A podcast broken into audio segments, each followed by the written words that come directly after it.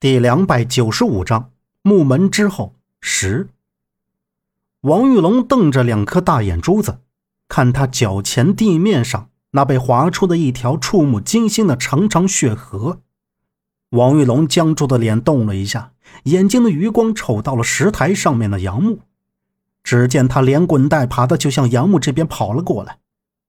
杨木扒着石壁沿边，缓慢的向后靠了去。王玉龙前脚别后脚的来到杨木的身前，一把抓出石壁沿边，气喘吁吁道：“你竟然还没有死！你这口气撑的真是久啊！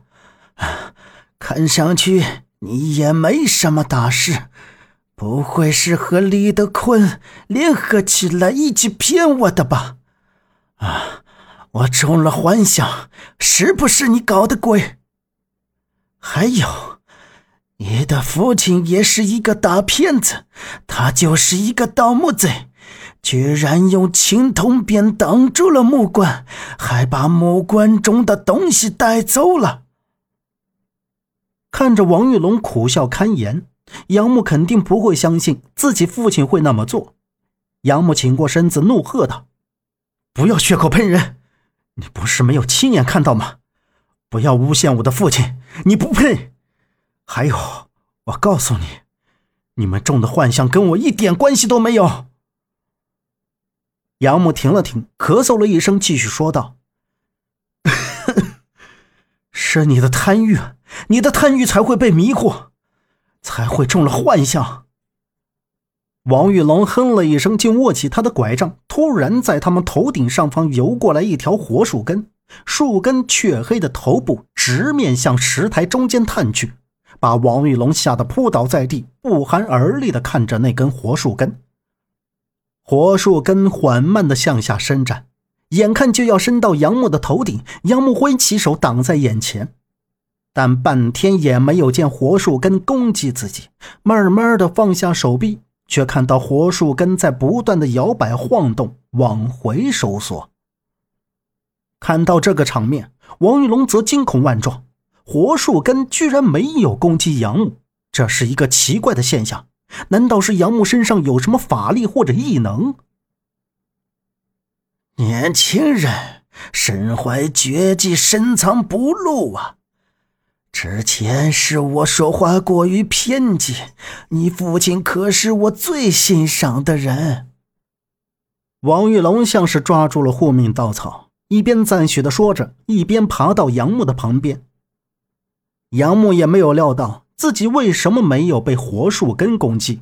不过张瑞雪说，活树根不敢靠近这石台，那一定是石台起到了作用，反而被王玉龙认为自己能阻挡活树根。杨木撇着目光，没拿正脸瞧他，扫到那边跟他手下一起对抗活树根的陈方安。陈方安不是中了虫毒吗？怎么意识一下子就恢复正常了？但是看他的肢体动作，却是有一点点迟缓。难道是他用最后的极限支撑着吗？老板，我找到虎皮血书了，就在这盒子里。一个背着步枪的人健步如飞的跑到石台前，手里捧着一个青铜盒子，对王玉龙大喝道。王玉龙腾一下爬起身，走到石台边，伸手道：“拿过来看看，你确定是虎皮血书？”那人眼睛放光似的托起盒子，点头道：“确定是的，老板，这就是虎皮血书。”虎皮血书。杨木闻声看了过来，就见王玉龙刚要碰到那青铜盒子，就被两三步一跃跳过来的靶子一脚踢掉了。把子面色凝重，伸手就去捡地上的青铜盒子。哎，坤爷，你做什么呢？这是我的人找到的，给我放下！还愣着干什么？快给我抢回来！王玉龙拄着拐跺脚大吼道。把子说道：“现在不是分你我的时候，这虎皮血书还有大用处。”然后把子就和石台下的那个人打了起来。两个人奋力争抢着那青铜盒子，没看出来，把子的功夫也是了得，两三拳一脚就把那人打趴在地。王玉龙见了大怒，拄拐快步走了下去，挥着拐杖就朝正要打开青铜盒子的靶子打了过去。这时，杨木也站起了身，扶着石台边缓慢的走来，就看着王玉龙拄着他的拐杖左抡右拍，靶子又一闪后一退的。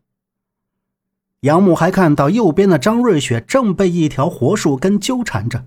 他吃力地向前走了几步，停下来喘口气，就踉跄的快步前去。